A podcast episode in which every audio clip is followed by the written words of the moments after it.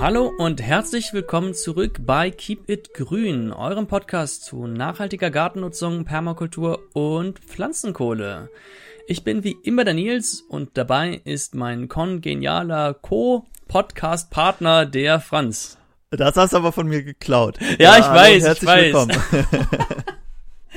aber ich fand es so schön, dass du es damals gesagt hast. Hast dich geschmeichelt gefühlt. Ah, ich hätte noch ein bisschen warten sollen, vielleicht so bei Folge 30 oder sowas. Okay, ja, letztes, Mal hast fast, hast du's, letztes Mal hast du es fast gesagt. Da dachte ich schon, ah, kann ich was sagen? Nee, hat er sich was anderes mm. Ja, sag mal, ähm, haben wir eigentlich inzwischen unseren Intro-Song eingefügt? Wir haben in der letzten Folge unseren Intro-Song eingefügt. Ich hoffe, ja, euch ist er aufgefallen, positiv. Ähm, wenn nicht, wenn er euch gestört hat, dann schreibt gerne eine Mail. Wenn er euch gefallen hat, dann gerne auch. Und gebt mal ein bisschen Feedback dazu an podcast at keep-it grün.de, grün mit UE. Und äh, kleiner Fun Fact, diesen, diese Flötenmelodie haben wir nicht irgendwo aus dem Internet geklaut, die hat der Nils ganz persönlich für diesen Podcast eingespielt und sich auch, glaube ich, ausgedacht, oder? Kennst du die irgendwoher, die Melodie? Ja, also ich kann mich nicht dran erinnern, dass ich sie irgendwo abgehört habe.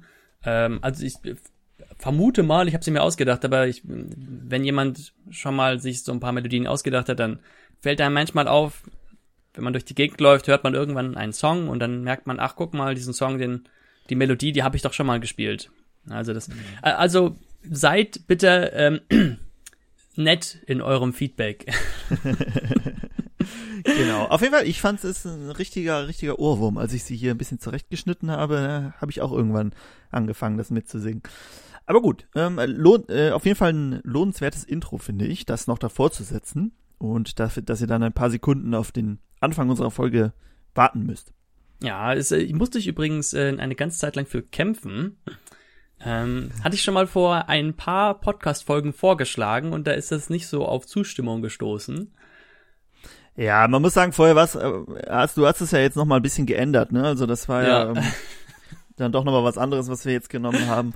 Aber nee, ich finde es ähm, find's eigentlich ganz, ganz stimmig. Wunderbar.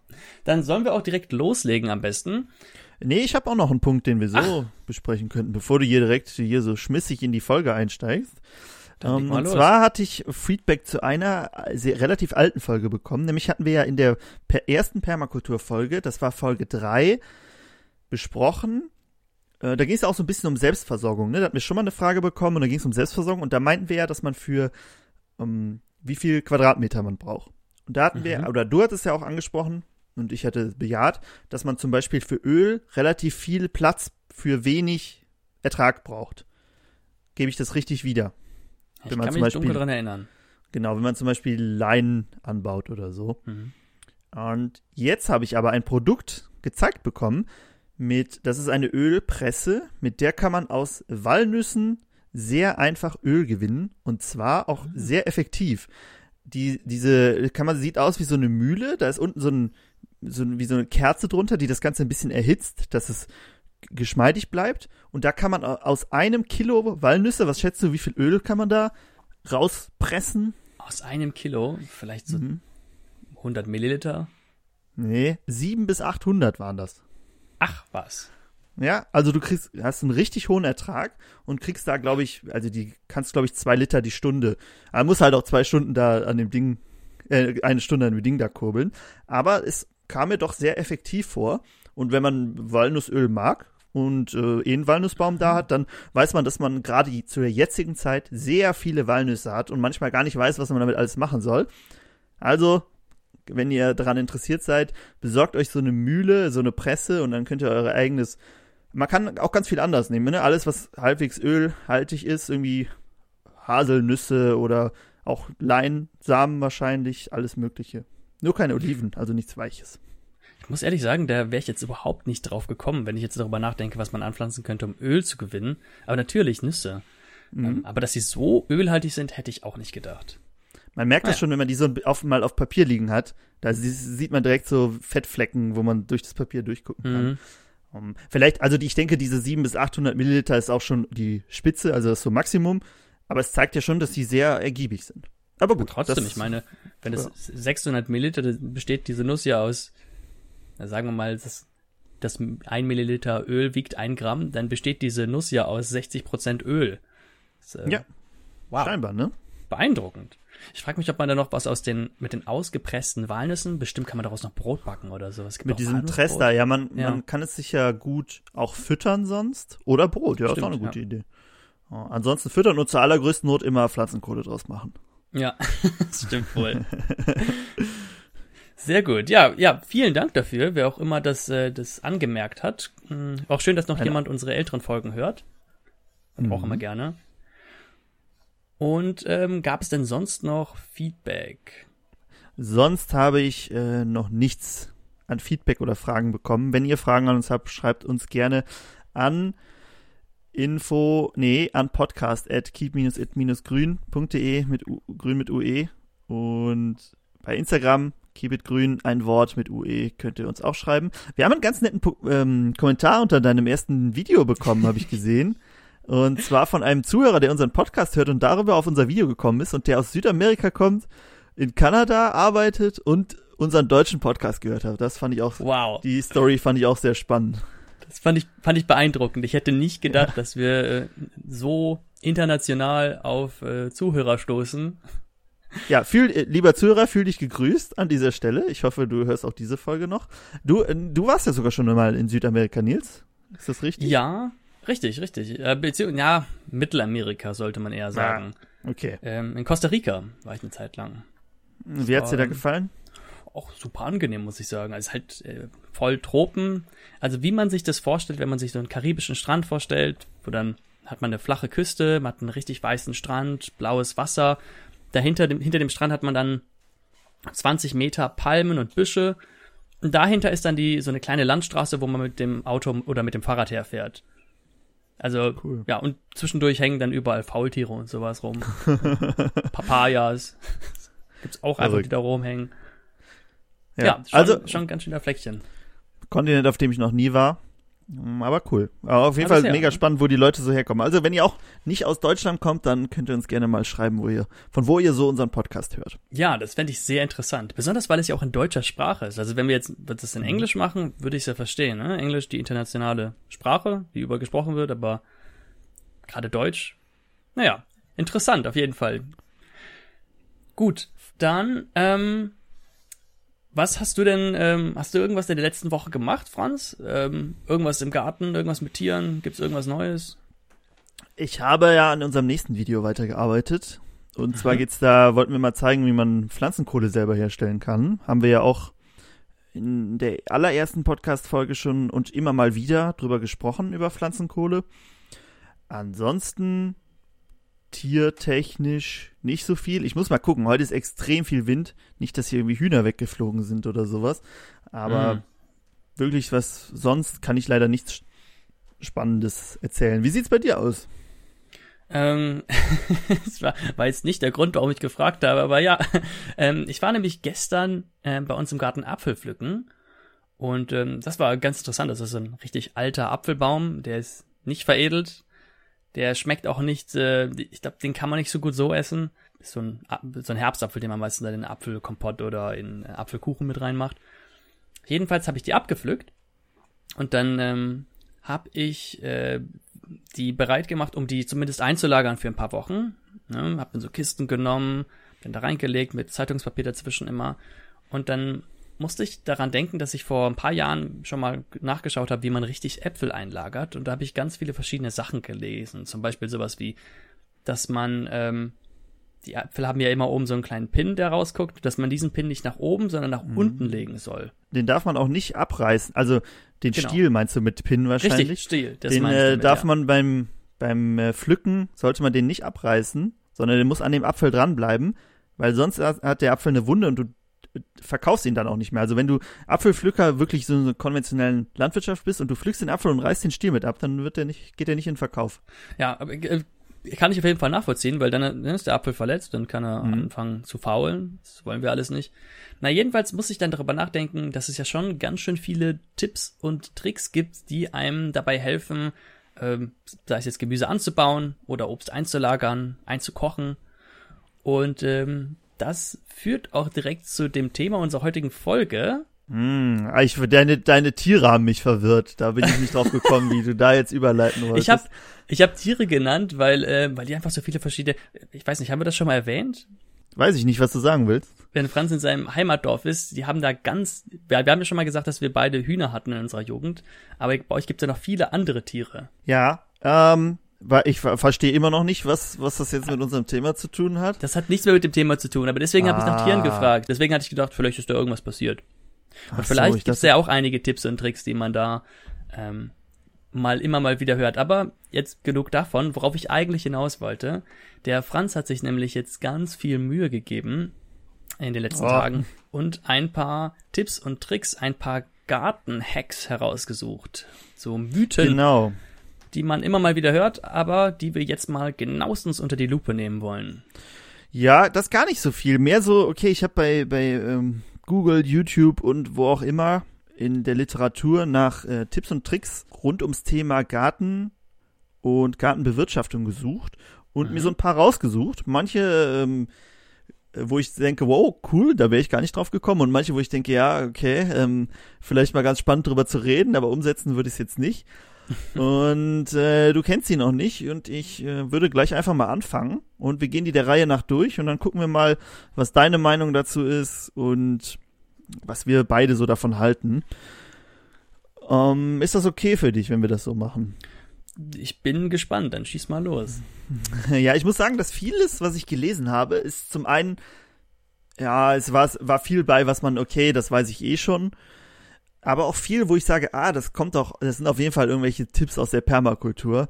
Ähm, zum Beispiel, weiß ich nicht, irgendwelche Mulchtechniken oder Abfall in irgendwas Nützliches verwandeln. Das sind dann so Dinge, wo ich denke, ah, die könnten auch eins zu eins so aus der Permakultur-Szene stammen. Was aber natürlich nicht schlecht sein soll. Mhm. Gut. Manche, manche besser, manche schlechter. Ich würde sagen, wir, wir fangen einfach mal mit, mit der ersten an. Und da geht es darum, du kennst ja ähm, sicher das Problem mit den Schnecken im Garten. Ja, habe ich schon ganz oft erlebt. Ha- äh, Sogar schon erlebt. War, kennst du denn Sehr Möglichkeiten, äh, das zu unterbinden? Schnecken im Garten. Also jetzt abgesehen davon, wenn man Tiere hat, die die auffressen, habe ich mal Mhm. von meiner Oma gehört. Die hat immer Kaffee und Eierschalen in die Beete gestreut. Und weißt du, ob das bei ihr funktioniert hat? Sie war davon zumindest überzeugt. Ich habe es nie nachgeprüft. Da gibt's ja auch noch sehr viel brutalere Methoden, irgendwie Backpulver oder Salz drüber streuen über die Schnecken Oh ja. oder sie, weiß ich nicht, absammeln ist ja dann noch das, äh, Bei Salz versalzt man sich doch den Boden, hä? Hab ich dann immer gedacht. Hauptsache das Vieh ist weg, ne? Oder Ja. irgendwie so ein, ein Bier auf, also so Bier irgendwo in eine. Schale. Mhm. Genau. Habe ich auch schon ganz viel gelesen, ist natürlich alles nichts, was irgendwie im Sinne der Permakultur oder nachhaltigen Gärtnern wäre. Hm. Ich habe jetzt einen Trick gesehen und zwar baut man sich, du kennst ja, also Schneckenzäune hast du ja sicher auch schon mal gesehen, ne? Die haben so Ja. ein, wie so ein Kragen und dann kommen die Schnecken nicht drumherum. Ist natürlich eher für einzelne Beete nützlich und nicht, um deinen ganzen Garten damit abzusperren. Und die sind aber bestimmt relativ teuer, kann ich mir vorstellen. Mhm. Ähm, und da gibt's eine sehr gute, einfache Alternative, nämlich etwas, was man hier zumindest eigentlich immer findet, und zwar Brombeerzweige abzuschneiden, die Blätter zu entfernen, dann hat man so einen sehr stacheligen Stab. Und daraus baut man sich so ein kleines Zäunchen um sein, um sein Beet, und da gehen die Schnecken wohl nicht drüber. Man, es ist wohl nicht 100% schneckendicht, aber Schnecken äh, gehen da wohl nicht drüber, das ist denen zu pieksig und dann bleiben sie draußen. Das ist auf jeden Fall ein ähnlicher Grund wie das, was meine Oma damals bei den Eierschalen gesagt hat. Die hat auch gesagt, dass die Eierschalen dann so spitze Kanten haben, wo die Hm. Schnecken nicht gerne drüber gehen. Und der Kaffee? Das weiß ich nicht. Vielleicht mögen sie keinen Kaffee. Vielleicht. Äh, ja, Doppelt gemoppelt hält besser. aber interessant auf jeden Fall. Dass man sich, also dann kann man sich so einen kleinen Zaun um die wichtigsten Beete bauen. Salat. Genau. Genau, man hat ja auch, man hat ja so seine Pflanzen, ne? Genau, Salat ist so eins, gerade jung, junger Salat, da gehen die ja extrem gerne dran, äh, dass man zumindest so seine wichtigsten Sachen davor schützt, wo man weiß, okay, da können sie es mir auch kaputt fressen. Und ich weiß nicht, also hier ist es zumindest so, man schneidet eh immer Brombeeren zurück. Hm. Und was macht man sonst damit? Weiß ich nicht. Äh, irgendwie auf einen Haufen schmeißen oder so, dann kann man natürlich auch Pflanzenkohle geht natürlich immer. Dann kann man natürlich auch äh, ein Zäunlein draus bauen. Ja. Okay, ähm, da, da scheinst du, schienst du ja schon einige andere Tricks von deiner Omi auf Lager zu haben. Schauen wir Ja, mal, wie es bei dem, ja, Ich glaube, das Schneckenthema ist auch eins, da kannst, äh, also, das wird uns noch sehr, sehr lange begleiten, weil, also, die Lösung, die es gibt, die probiert man dann mal, dann helfen sie mehr, mal weniger. Ähm, Mhm. Von daher gibt es bestimmt auch noch viele andere. Genau. Ich hatte auch noch einen gesehen, da ähm, hat jemand so ein Bretter an die Wand quasi so angelehnt, dass dahinter so ein kleiner schattiger Platz war und dann sind die, wenn die Sonne stand, sind die Schnecken alle dahinter, weil die sich halt vor dieser prallen Mhm. Sonne versteckt haben. Und dann konntest du sie halt sehr gut absammeln, hast du die alle da und dann Mhm. abgesammelt und dann, weiß ich nicht, in deine Laufenden gegeben oder ähm, irgendwo anders ausgesetzt. Ich weiß nicht, was man dann damit macht. Nach dem Absammeln. Mir fiel da auch noch was ein. Ich ähm, kann mich nicht mehr ganz genau dran erinnern, wie die, diese Pflanze hieß. Das ist so eine kleine Pflanze, sieht aus wie eine Blume. Die hat gelbe Blüten. Sieht aus wie so eine Topfblume, die man sich in Mhm. die, ähm, an die Fenster, ähm, in die Fensterkästen pflanzen könnte. Ähm, ich kann fürs nächste Mal nochmal nachschauen, wie die heißt. Und diese Pflanze sollte man sich auch ins Beet pflanzen, weil die Schnecken die unglaublich gerne mögen. Und dann gehen die ganzen Schnecken immer an diese Pflanze und nicht an das Gemüse. Ja, das ist natürlich auch schlau. Könnte man natürlich auch machen. Müssen wir alles mal ausprobieren, um, was da am besten funktioniert. Eigentlich Also- müssen wir diese, diese ganzen Tipps mal in der Praxis testen. Also diese Pflanze, von der ich gerade erzählt habe, die habe ich sogar damals in mein Beet gepflanzt und es stimmte. Also die sah Echt? zumindest sehr Hm. zerzaust aus und wenn ich dann abends hingegangen bin, um mal Schnecken abzusammeln, natürlich gab es noch Schnecken auch an anderen Ecken, aber vor allem an diesen Pflanzen. Mhm. Wäre natürlich jetzt cool zu wissen, welche das war. Aber Ja, das guckst du jetzt zum nächsten Mal nach.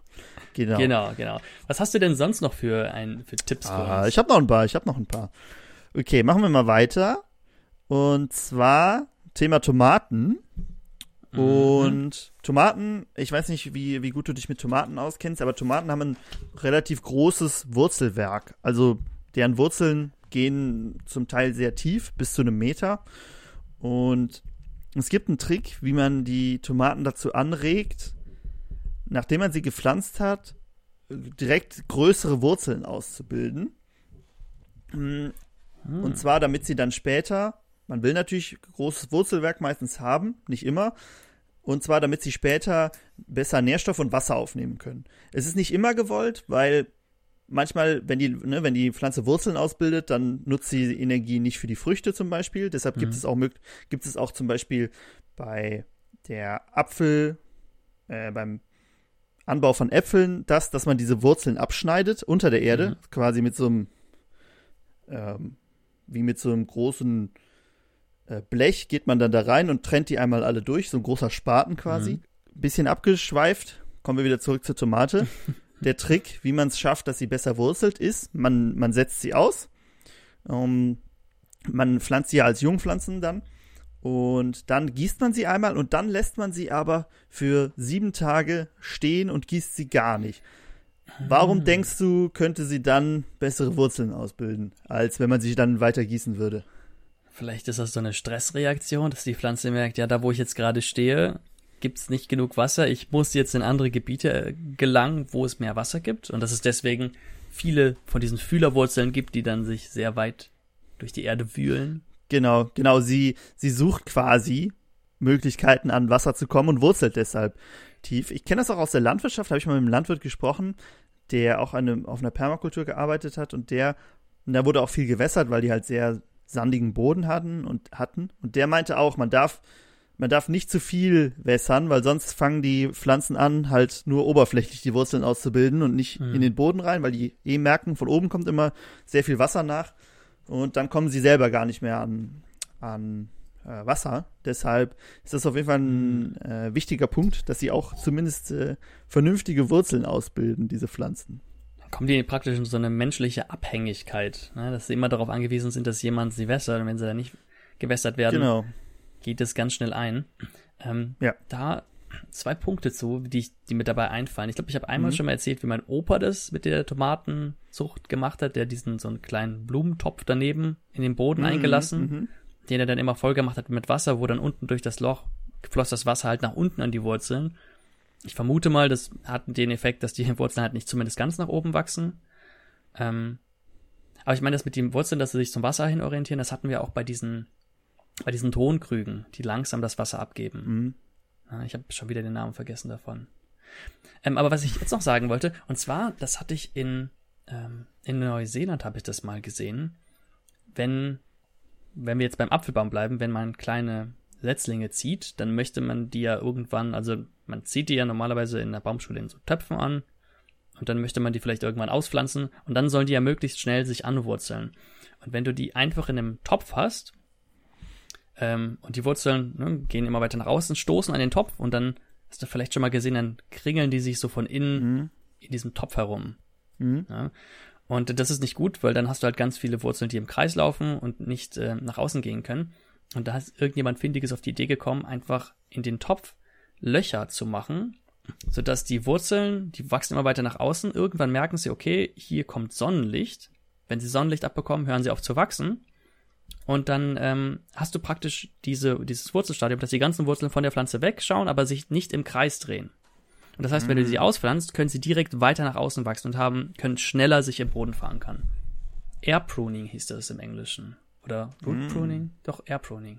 Interessant, was du da alles gelernt hast. Ja, ne? Habe ich auch gedacht. Ich glaube, ich weiß nicht, ob das in, in Deutschland auch schon gibt. Dass diese Töpfe, Es gibt relativ viele Ideen dazu. Es gibt ja auch diese Töpfe, die dann wie so Einstiche haben. Ich weiß nicht, wie ich kenne die Namen davon, ich habe die noch nie ausprobiert, die auf jeden Fall diese Rundwurzeln verhindern sollen.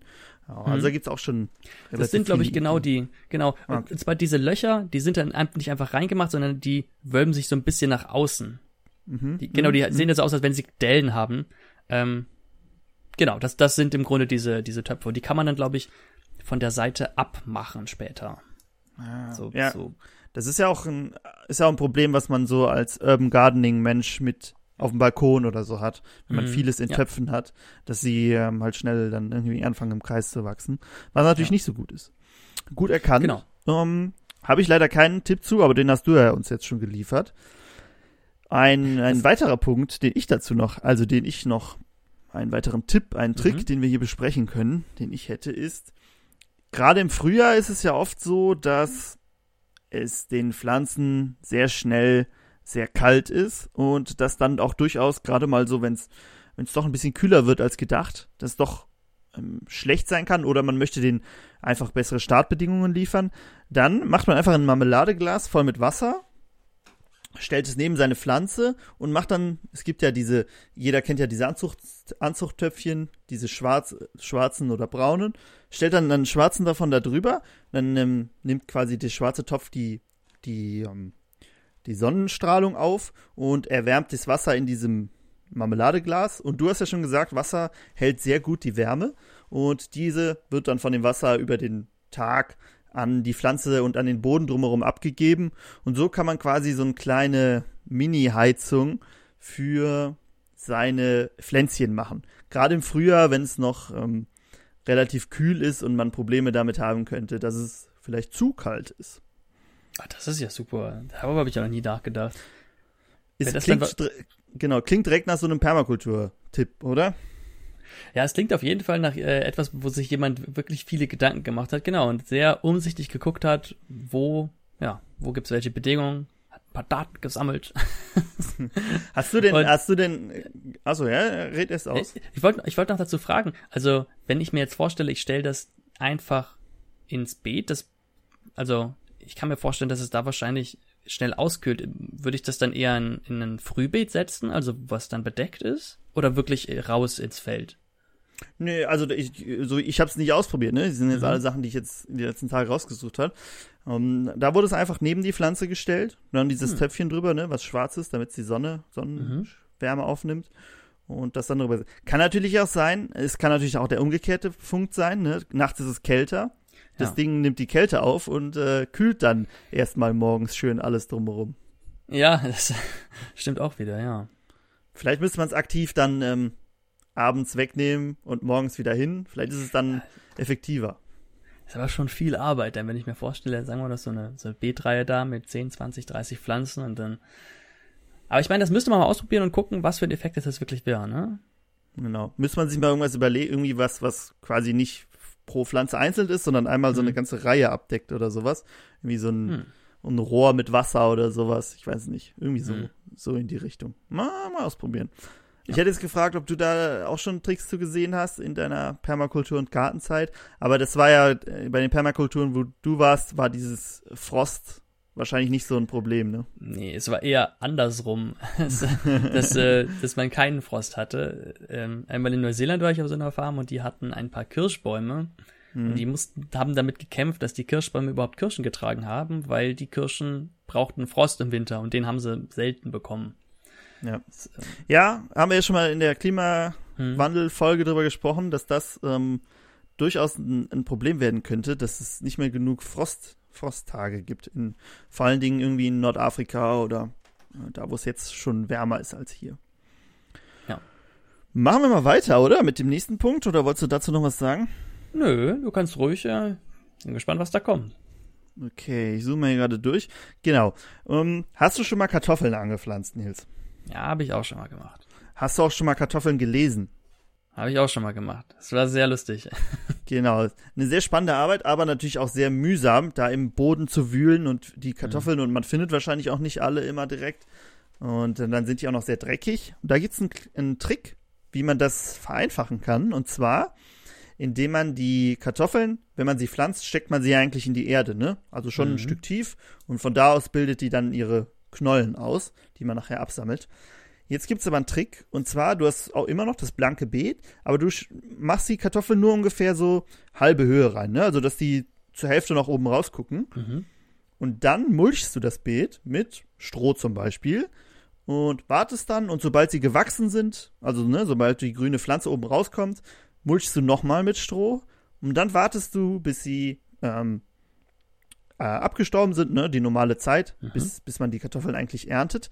Dann nimmst du die Mulchschicht weg und dann hast du die Kartoffeln nicht unter der Erde, sondern die liegen so relativ oben auf der Oberfläche und, und nur so halb im Boden und können viel einfacher ähm, abgesammelt werden. Ja, spannend auf jeden Fall. Wie lustig. Kann ich mir Ähm. auf jeden Fall vorstellen, dass das äh, deutlich angenehmer ist, dann, äh, wenn man die Mulchschicht weggekratzt hat, dann einfach die Kartoffeln äh, freiliegend aufzuheben. Ich musste damals immer mit dem, mit so einer Mistgabel doch relativ tief und ich, auch wenn man es zwei, dreimal umgegraben hat, kam, hat, hat man immer noch kleine Kartoffeln überall gefunden. Genau. Von das, daher, äh, das ist ja auch so, dass diese, diese Kartoffelpflanzen, die haben ja doch sehr große Blätter, also sehr oben sehr großes Blattwerk und diese, die sorgen halt dafür, dass auch die Mulchschicht sich nicht so schnell umsetzt, weil nicht viel Licht und nicht viel Wärme Mhm. unten dran kommt. Und wenn es dann anfängt abzusterben und es der Ernte zugeht, dann setzt sich auch dieser Mulch relativ schnell um. Also hat weniger eine nährende Wirkung. Mhm. Äh, Was ich aber gelesen habe, was ein Nachteil sein kann, ist, dass es Schnecken anlockt, die dann in dieser Mulchschicht oder darunter sehr gerne hocken und dann auch an die Kartoffeln gehen. Kann man vielleicht mit der anderen Idee kombinieren, ne? mit, den, mit dem Mhm. Zaun, den wir eben angesprochen haben. Ähm, aber ja, fand ich auch, fand ich auch ganz Mhm. spannend. Würde ich, es wäre sowas, was ich auch auf jeden Fall mal ausprobieren würde. Ähm, nicht, weil mir das, das Kartoffellesen keinen Spaß gemacht hat. Im Gegenteil, ich fand es immer sehr spannend. Ähm, das ist wie so eine Schatzsuche ein bisschen. Mhm. Aber es ist doch eine sehr, eine sehr äh, dreckige Arbeit. Die Kartoffeln sind danach noch sehr dreckig. Und es ist halt auch sehr zeitaufwendig, ne? Und wenn man so einen Ja. Garten hat, irgendwann muss, irgendwo muss man halt auch Zeit sparen, auch wenn es jetzt nicht die schlimmste Arbeit ist. Und ich meine, gut, für unsere Altersgruppe ist es natürlich okay, äh, Mhm. aber wenn ich mir jetzt vorstelle, mein Opa, der ist über 80, wenn der jetzt noch Mhm. Kartoffeln ausgraben will, das ist halt schon eine, also, das ist schon eine richtige Arbeit, wenn er das dann wirklich ausgraben muss. Und deswegen, Ja. da finde ich das auf jeden Fall interessant. Mit dem Mulch, das ist ja generell beim Mulch so, ne? Dass es äh, Schnecken anlockt. Das hatte ich auch damals, als ich, äh, Mhm. als ich schwer gemulcht hatte, ähm, sehr schnell gemerkt. Mm. Also einer der großen Nachteile dabei, oder die man zumindest bedenken sollte. Was mir aber eben noch eingefallen ist, wo ich gerade auch meinen Opa angesprochen habe, ähm, er hat nämlich dann, weil er sich, weil er auch nicht immer graben wollte, wenn er die an die Kartoffeln kommt, er hat dann Kartoffeln in einem Topf, in so einem großen Blumentopf äh, angepflanzt. Mhm. Und dann sind die darin gewachsen, ne, sind hoch geworden, abgestorben. Und dann hat er diesen Topf einfach ausgekippt. Ah. So. Dann hat er ihn umgekippt und konnte dann die, die auch auflesen, die da rumlagen. Muss ich nur zu helfen wissen. Ja, das funktioniert Ja. natürlich auch. Oh, klingt auch. Klingt auch spannend. Komme ich mal zum nächsten Punkt. Das war so der augenöffnendste von allem. Und zwar kam es in einem YouTube-Erklärvideo. Ähm, und zwar ging es darum, dass es ja viele mh, hm, Klimazonen gibt, wo Wasser Mangelware ist. Und wenn bei dir, und der Tipp war, wenn bei dir Wasser Mangelware ist, dann solltest du Regenwasser sammeln. Bist du schon mal auf die Idee gekommen, Nils, Regenwasser zu sammeln? Ach was, nein. Das ist, wie innovativ. Wirklich. Ja, man, man kann sich da zum Beispiel, du hast ja sehr große Dachflächen, die versiegelt sind. Und dann kannst mhm. du so halbe Rohre an die Seite machen. Da läuft das Wasser dann rein und läuft dann über so ein Fallrohr in ein sehr großes Gefäß, wie so eine Tonne. Ach was. Und da sammelt sich das Wasser drin und das kannst du dann benutzen. Und das bleibt dann da, bis man es braucht, oder wie? Das bleibt da und das kannst du dir dann abzapfen, quasi wie aus dem Hahn, nur kostenlos. Nein. Wer, wer hat das erfunden? Woher kommt das? Ist das irgendwie so eine schwedische Technologie? Ich weiß nicht, wahrscheinlich äh, relativ neu. Es kam in so einem, äh, du kennst ja, wer schon mal PC-Probleme hatte, der kennt ja diese ähm, indischen Erklärvideos. Genauso mhm. eins war das auch, nur mit mhm. Gartentricks. Und da, da wurde, wurde mir das erzählt. Ja, man muss sich nur zu helfen wissen. Ja, genau, genau. Also ähm, sehr spannender Trick für alle, bei denen Wasser knapp ist, äh, Wasser sammeln. Genau, halbe aber, Rohre an die Dächer. Ist, äh ja, ja, ja, gab auch irgendein Wort für, aber ich habe es wieder vergessen. Ähm, aber du hast ja gesagt, dass selbst in Deutschland denken wir eigentlich immer sehr gut ausgestattet, aber du hast ja gezählt, bei dir ist auch schon, obwohl ihr sehr viel Wasser sammelt, mhm. schon knapp geworden, ne? Ja, ja, also man unterschätzt auch, wie viel das, wie viel man braucht, wenn es mhm. mal wirklich trocken wird. Ne? Besonders, wir haben hier, also meine Stiefmutti hat so ein paar ähm, Beete in den Garten, also so ein paar alte Betten.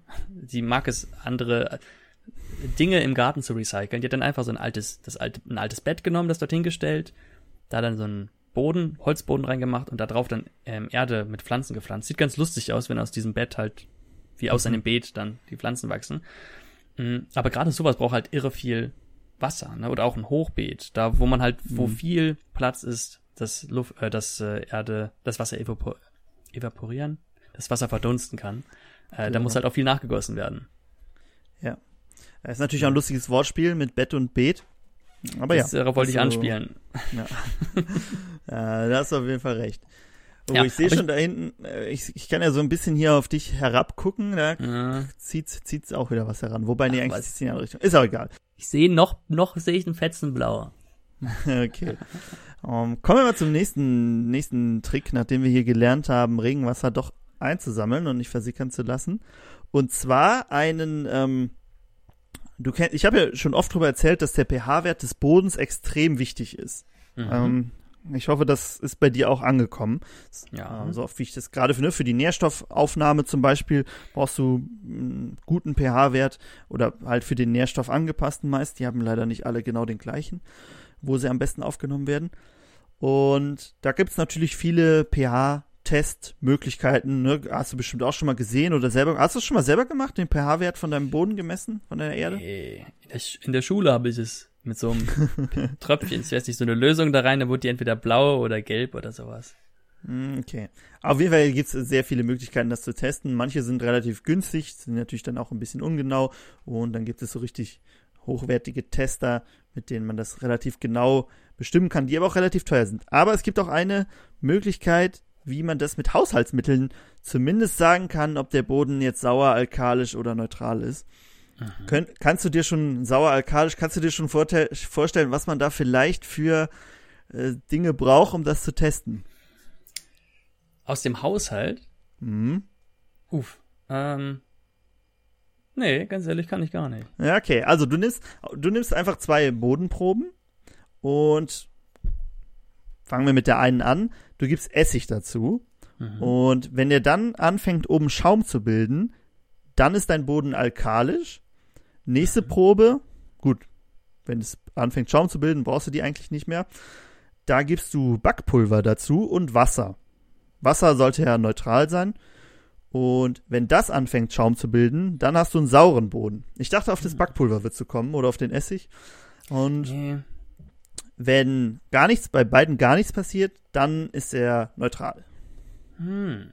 Aber beim Wasser, es sollte neutral sein. Vielleicht soll man. Ja, also da sollte, sollte man destilliertes Wasser dann. Genau, destilliertes nehmen, weil ich meine, ich weiß nicht, was das Leitungswasser, das schwankt ja auch. Aber ich kann mir, ich kann mich erinnern, damals im Chemieunterricht mussten wir immer das, ja, unsere Destillieranlage hat nicht ganz funktioniert, da mussten wir das destillierte Wasser mit dem Leitungswasser immer wieder mischen und gucken, bis es dann auf dem, auf dem 0 pH-Wert war.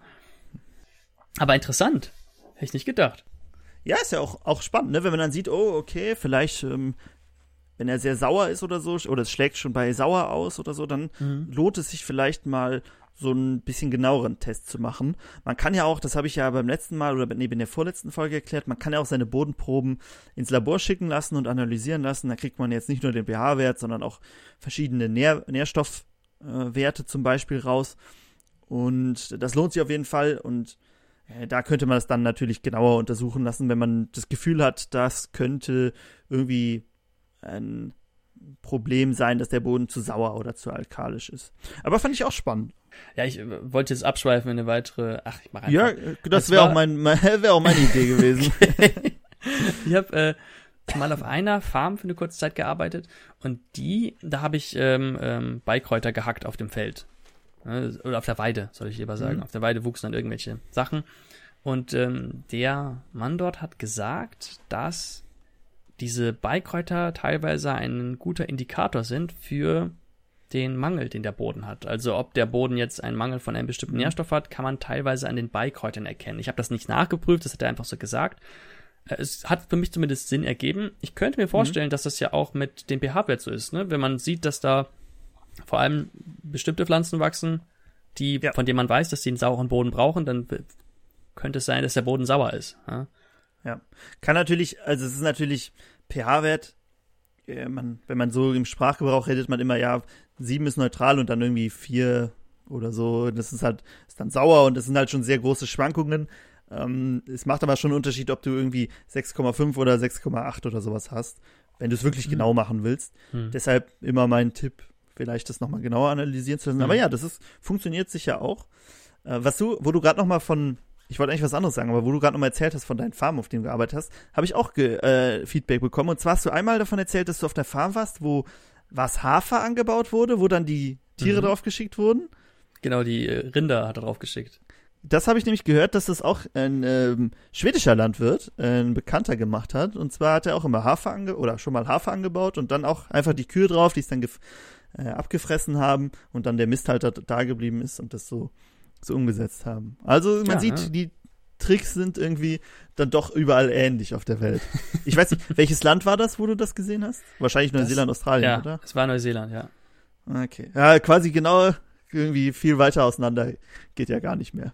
Ja, das stimmt. Ja, genau. Was ich noch sagen, obwohl ich weiß, ich weiß, weiß gar nicht mehr, was ich sagen wollte. Ähm, irgendwas zu pH-Wert, aber da können wir auch nochmal eine extra Folge zu machen. Das ist Okay, ein ja, sehr ich spannendes Thema. Genau, ich meine, wir können, wir merken ja jetzt schon, dass das auf jeden Fall ähm, einiges gibt, was man da erzählen kann. Und ich glaube, da ähm, kannst du auch einige Dinge erzählen, die äh, mich in Staunen versetzen. Oh, das hoffe ich. Ich hoffe doch, dass ich auch so erzähle schon mal. doch, doch, doch. So, ähm, dann erzähl doch mal weiter. Hier der nächste Tipp. Genau, machen wir mal einen ganz schnellen. Und zwar Mhm. ist der von äh, Bill Mollison, der Tipp wohl. Mhm. Habe ich zumindest gehört, habe jetzt nicht nachgeprüft, ob er, vielleicht hast du es ja in seinem Buch gelesen. Und zwar ist es, dass wenn man zum Beispiel Karotten oder so, die macht man ja so in einer Art Drillsaat, ne, einfach eine Linie und dann Mhm. die hintereinander. Da, nach dem ähm, Säen legt man ein Brett drüber. Da merkt man wieder, es, äh, ne, Australien ist viel Probleme mit Wasser, damit ähm, das Wasser, was im Boden ist, nicht verdunstet. Und dadurch wachsen sie wohl deutlich schneller. Weiß nicht, wie es bei uns ist, wo ja im Frühjahr noch relativ viel Niederschlag oft ist. Aber da macht es wohl einen großen Unterschied, weil durch das Brett kann sehr wenig Wasser nur verdunsten. Und ähm, wenn man dann sieht unter dem Brett, ah, jetzt kommen die Pflanzen raus, dann nimmt man das Brett natürlich weg. Hast du das in seinem Buch schon gelesen? Bist du schon an der Stelle? Nee, soweit soweit bin ich noch nicht. Ich, ich muss sagen, ich habe es vor, vor sieben Jahren mal so zum guten Drittel, gute Hälfte durchgelesen. Es ist halt ein riesiges Buch und es hat 600 Ja. Seiten in Bibelschrift. Und jetzt habe ich noch mal neu angefangen. äh, es, aber ich kann es mir gut vorstellen, auf jeden Fall. So viel Seiten hat der Nils in seinem Leben nicht gelesen. 600. Ja, doch, für die Uni halt, ne? ja, genau. Das, ähm, Wäre mein, wär mein nächster Punkt gewesen. Da liest man doch, Ja. doch sehr viel. habe ich gelernt, das Lesen nicht mehr. Ja, durch die Uni, muss ich ehrlich sagen, habe ich angefangen, weniger zu lesen, Mhm. weil ich für die Uni so viel lesen musste. Das ist dann immer, wenn ich lesen musste, ah ja, das ist halt jetzt für Vorbereitung für Prüfungen oder für irgendwelche Hausarbeiten. Ja. Naja. Kann ich Aber, verstehen, ähm, kann ich verstehen. Aber genug davon. Ähm, kommen wir lieber zurück zu den Gartentipps und Tricks, den Garten-Hacks, die du da vorbereitet hast. Sollen wir weitermachen? Hast du noch ein paar? Ich habe noch ein paar. Hm, Kommt Ja. an, wie viele du die hier noch verkraftest. Ich hoffe ja, du merkst sie die alle. Kommen wir Kommt zum nächstes nächsten Mal die Abfrage. Ja, der Nils hört sich auch den Podcast immer nochmal an, genauso wie ich, und dann lernt man die wahrscheinlich noch, noch besser. Dann weiß man Also immer, was die Hausaufgabe war. ja, meistens dann. okay, nächster Tipp. Und zwar, wenn man zum Beispiel, bleiben wir mal bei den Tomaten, die hatten wir ja schon, ist ja was, was irgendwie viele anpflanzen.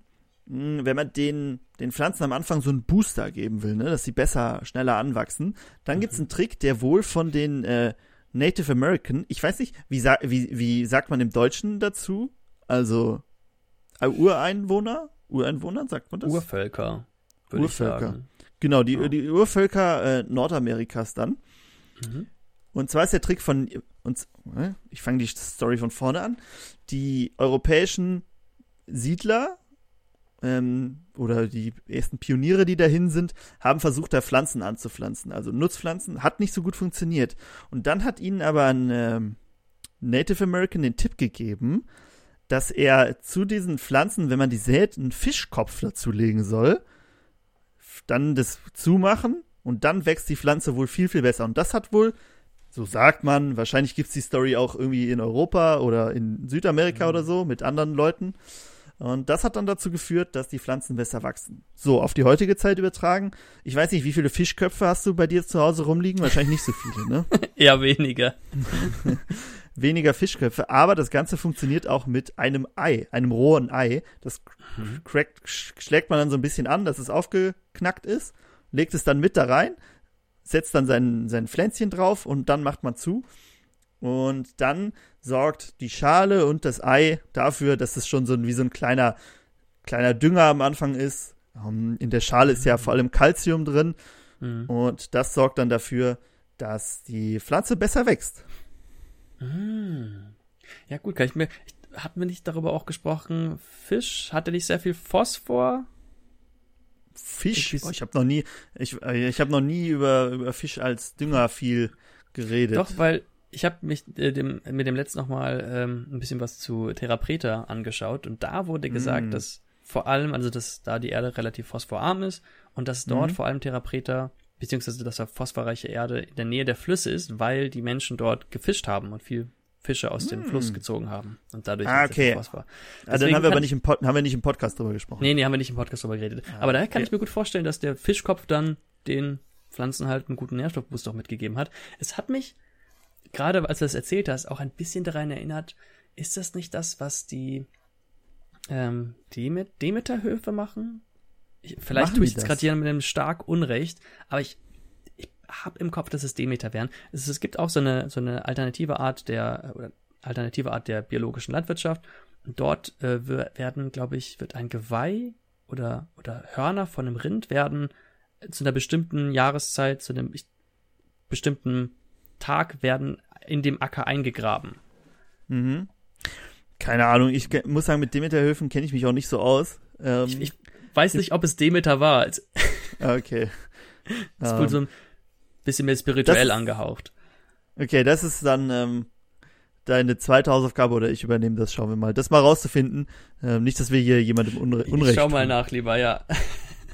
Genau. Ansonsten würde ich äh, ganz kurz ne, zum Calcium ist auch schnell ein Problem, wenn man zu viel Stickstoff düngt. Stickstoff düngt man ja sehr schnell sehr viel und Mhm. dann nimmt die Pflanze sehr viel Stickstoff auf und kann kein Calcium mehr aufnehmen. Deshalb, deshalb hat sie dann schnell ähm, einen Calciummangel und zum Mhm. Beispiel Frucht, äh, Fruchtendfäule kann dadurch entstehen. Das ist ein Calciummangel. Gut. Also war das doch gut, doch gut, was meine Oma gesagt hat mit den Eierschalen ins Beet. Ja, ich weiß nicht, die hatte das ja, glaube ich, als Schneckenschutz gemacht, oder? Ja, die hat das, also das ist dann, na, im, die hat das da, dann ins Beet reingegeben. Ne? Es war am Anfang Mhm, oben drauf, aber mhm. im nächsten Jahr ist es dann untergraben worden. Ich weiß halt auch nicht, wie schnell sich das umsetzt, so eine Eierschale, aber ja. Mhm. Es scheint auf jeden Fall nicht negativ zu sein. Ja.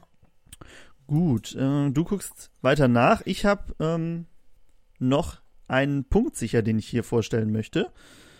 Und Mhm. zwar das sogenannte Stecklingsfloß. Hast du das schon mal gehört? Stecklingsfloß? Ein Stecklingsfloß. Nee, habe ich noch nicht gehört. Okay, also, wenn man Stecklinge hat, ne, so, so ab, äh, wenn man seine, seine Pflanze vermehren möchte und dann so ein Steckling ins Wasser stellt, dann muss man ja immer Wa- Wasser wieder nachfüllen in so ein Glas oder so. Und dann kann man sich das einfach machen, wenn man zum Beispiel dann gar nicht so viel Aufwand damit be- haben möchte, weil man eh viel zu tun hat, dass man zum Beispiel ein Stück Rinde oder irgendwas, was schwimmt, nimmt, ein Loch reinmacht und dann diesen Steckling da befestigt Mhm. und den dann in die Regentonne setzt. Und dann schwimmt Ach, er was. da und dann hat er immer genug Wasser, weil, haben wir ja eben gelernt, man kann Regenwasser auch auffangen äh, Mhm. in großen Behältern und dann da sammeln. Und da setzt man die dann rein mit diesem Stecklingsfloß. Und das heißt, er schwimmt immer oben wie so ein Schwimmer und äh, sorgt dann dafür, dass, wenn man mal übers Wochenende weg ist, äh, das Ganze nicht kaputt geht, weil es äh, ausgetrocknet ist oder so. Die sind ja am Anfang doch noch sehr Hm. empfindlich. Also gerade für so Hobby, Hobbygärtner äh, wäre das Ja, was. klasse. Und das, also die Stecklinge sind dann dafür da, dass man sie später auspflanzt oder bleiben die für immer? Genau. Nee, nee, nee, nee. Das, du willst ja nur, dass sie, dass sie wurzeln.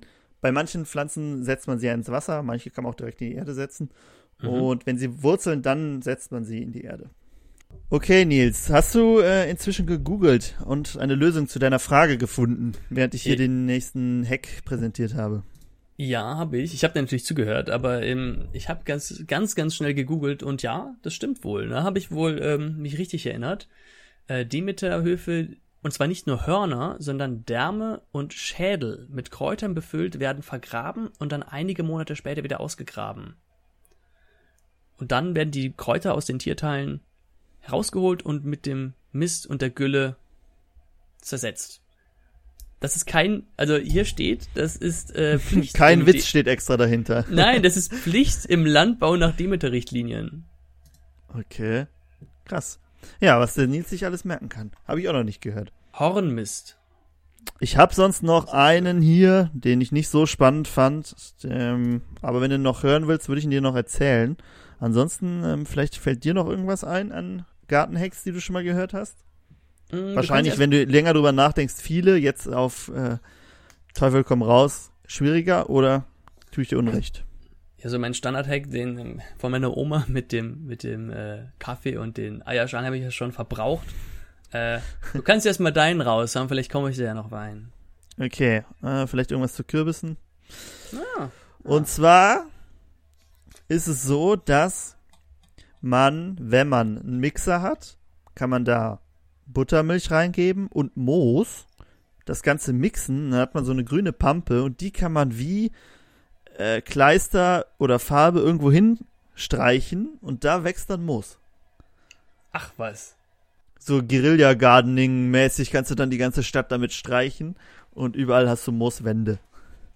Ja, ich meine, es ist doch so ein Ding, das ähm, es, gab es nicht in irgendwelchen Großstädten so Experimente, wo man Mooswände an, an Hochhäuser Mhm. gepflanzt hat oder gebaut hat, damit die Luft sauberer ist? Man müsste dann natürlich auch dafür sorgen, dass es feucht bleibt Mhm. und sich vielleicht wahrscheinlich ein bisschen drum kümmern. Aber ansonsten klappt das wohl sehr gut. Und ja, das habe ich auch, also ich weiß, dass sie das bei uns in Bonn haben die es auch, auch an einem Neubau gemacht. So die eine ganze Mhm. Wand be, bepflanzt. Sieht auch sehr gut aus. Außer wenn es gelb wird, dann sieht es ein bisschen traurig aus im Hochsommer. Aber Mhm. sonst sieht es sehr gut aus. Interessant. Ich meine, wenn man jetzt sowieso eine schattige Ecke hat oder vielleicht irgendwas, was so halb überdacht ist, ähm, Mhm. was immer feucht ist, Ja, dann ähm, ja genau. kann man sich da doch eine, eine schöne Mooswand hinmachen. Hm, meine was anderes. auf jeden Fall, könnte man dann natürlich auch sehr gut irgendwie in Formen oder so machen, ne? Wenn man sagt, okay, ich will hier meinen Namen irgendwo stehen haben, dann mixt man sich da eine Paste und dann äh, streicht man da seinen Namen hin. Wie Graffiti. Genau, ja, das ist, das ist doch eine Idee, so äh, das Moos-Graffiti. Graffiti, Graffiti der Permakulturisten. Also an alle Zuhörer, wenn ihr jetzt durch eure Städte und Dörfer lauft und irgendwo mal mit Moos geschrieben, keep it grün lest, dann wisst ihr, wisst ihr wo das ist nicht von uns. Nein, es muss irgendjemand nachgemacht haben. Genau, genau. Direkt zur Anzeige bringen. Ja.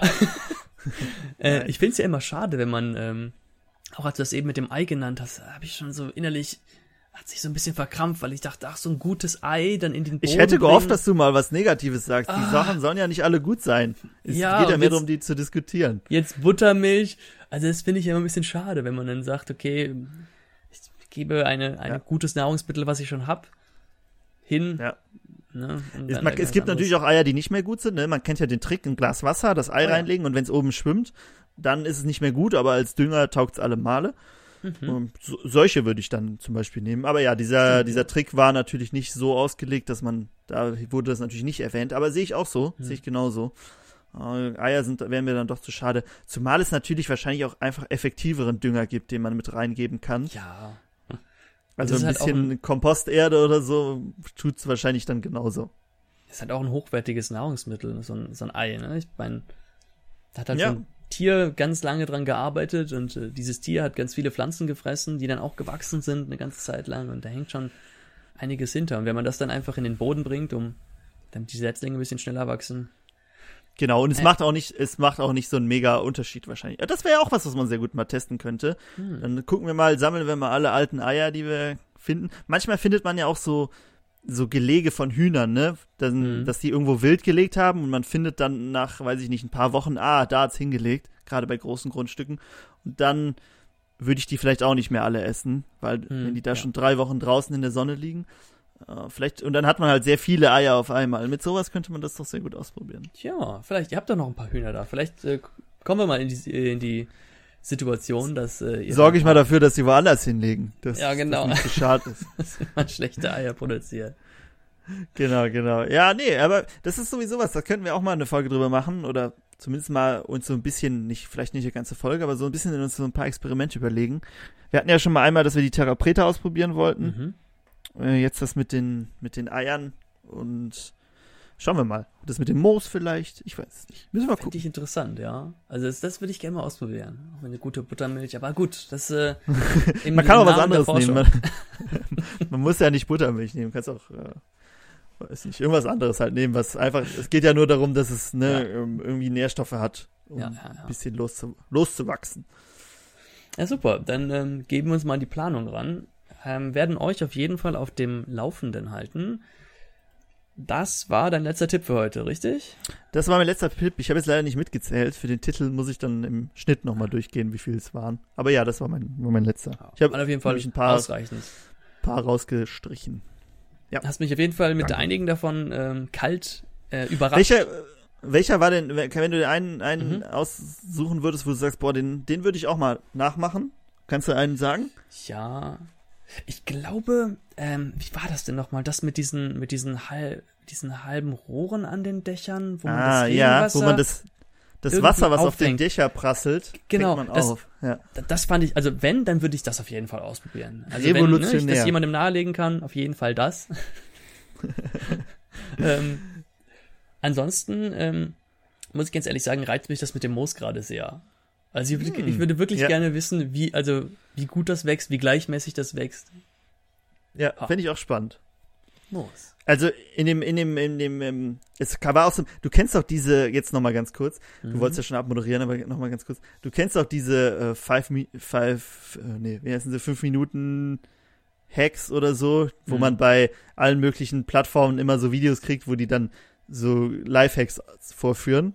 Mhm. Und das war einer davon. Und da haben sie es an so Wandbilder, also auf Kork und dann als so Wandbilder und dann immer mit Wasser besprüht wieder.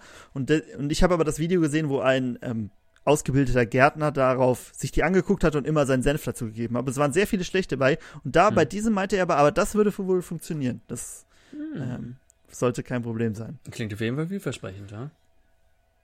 Ich hoffe, ich hoffe. Mal gucken, was wir hier im Winter so realisieren können. genau, genau.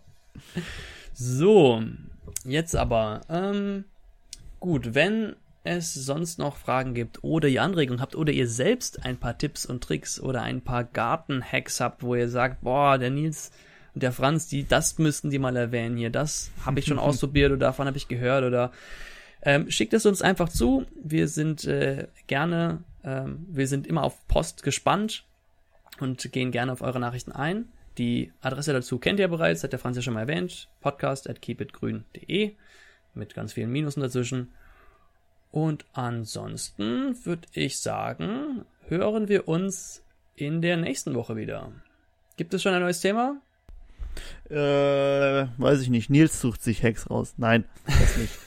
okay, gucken wir mal. Schauen wir mal. Wir mal vielleicht Äpfel. Ja, vielleicht Äpfel. Also muss ich sagen, auch ganz spannendes Thema. Habe ich auch für heute vorgeschlagen gehabt. Schauen wir mal. Ja.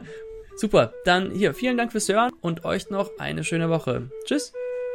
Ciao.